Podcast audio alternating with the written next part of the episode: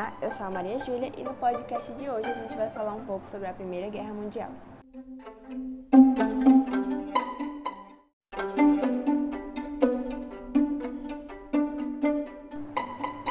O espírito de euforia, conhecido como Belle Époque, dominava. O desenvolvimento econômico e tecnológico, junto com a sensação de requinte cultural e a crença no progresso, dominava toda a Europa. Todo o desenvolvimento mostrou ainda mais a tensão entre as nações. O crescimento do Estado Nacional Alemão ameaçava a supremacia econômica da Grã-Bretanha. A França queria revanche da Alemanha pela perda de alguns territórios na Guerra Franco-Prussiana. Os países aumentaram a produção de armamento e tornaram obrigatório o serviço militar em quase todas as nações. Ainda tínhamos o nacionalismo, que foi um dos grandes fatores para acirrar ainda mais essas disputas imperialistas, tornando assim a Europa vivendo em uma grande paz armada.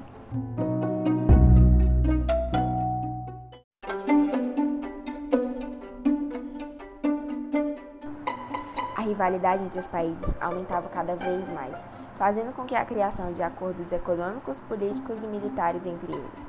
Assim, surgiram a Tríplice Aliança, formada pelos impérios alemães e austro-húngaros e o Reino da Itália, e a Tríplice Entente, formada por Rússia, França e Grã-Bretanha. A Europa passou a ser uma grande bomba relógio que poderia explodir a qualquer momento.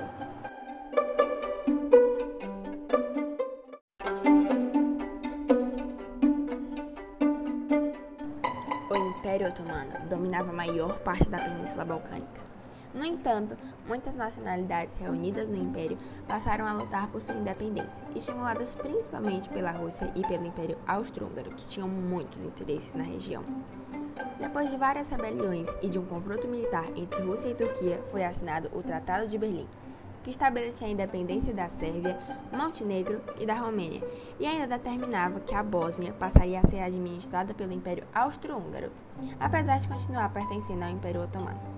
A Sérvia, que buscava a união de todos os povos eslavos dos Balcãs, queria incorporar a Bósnia em seu território. No entanto, o Império Austro-Húngaro anexou a região ao seu em 1908, contrariando total os interesses da Sérvia.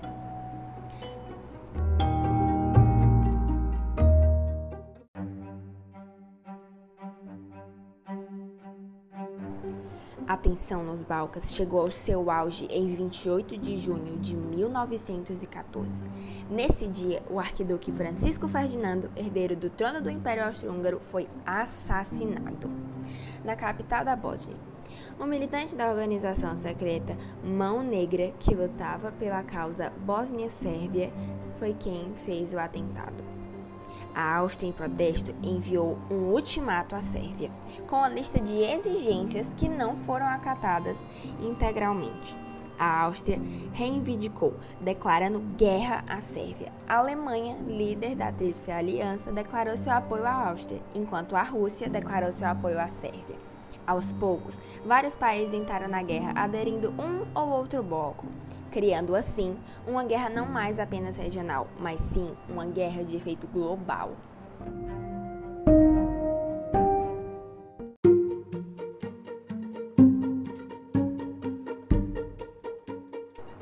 A Alemanha começou os ataques, pondo em prática o plano de dominar a França o mais rápido possível, atacando o país pela Bélgica e pelo Luxemburgo.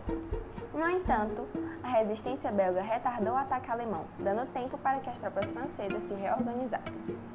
O modo de combate entre os países ficou conhecido como Guerra de Trincheiras.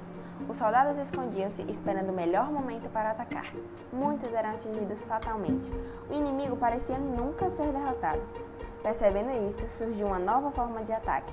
Os submarinos e navios alemães e ingleses tentavam afundar a carga do inimigo, destinada à população civil, o que impedia que eles se abastecessem.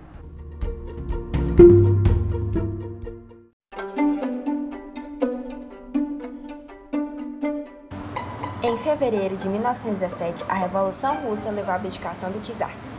No mês de novembro do mesmo ano, uma revolução socialista levou o poder do governo, que, atendendo aos apelos da população, retirou o país da guerra. Em março de 1918, a Rússia assinou um tratado de paz com a Alemanha. Com a saída da Rússia, a Alemanha possibilitou-se concentrar suas tropas na fronte oriental. Planejavam derrotar definitivamente os franceses e os britânicos.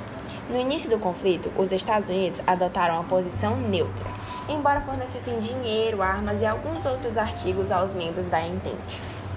Em abril de 1917, submarinos alemães atacaram um navio estadunidense. Os Estados Unidos, até então, que eram neutros, declararam guerra à Alemanha.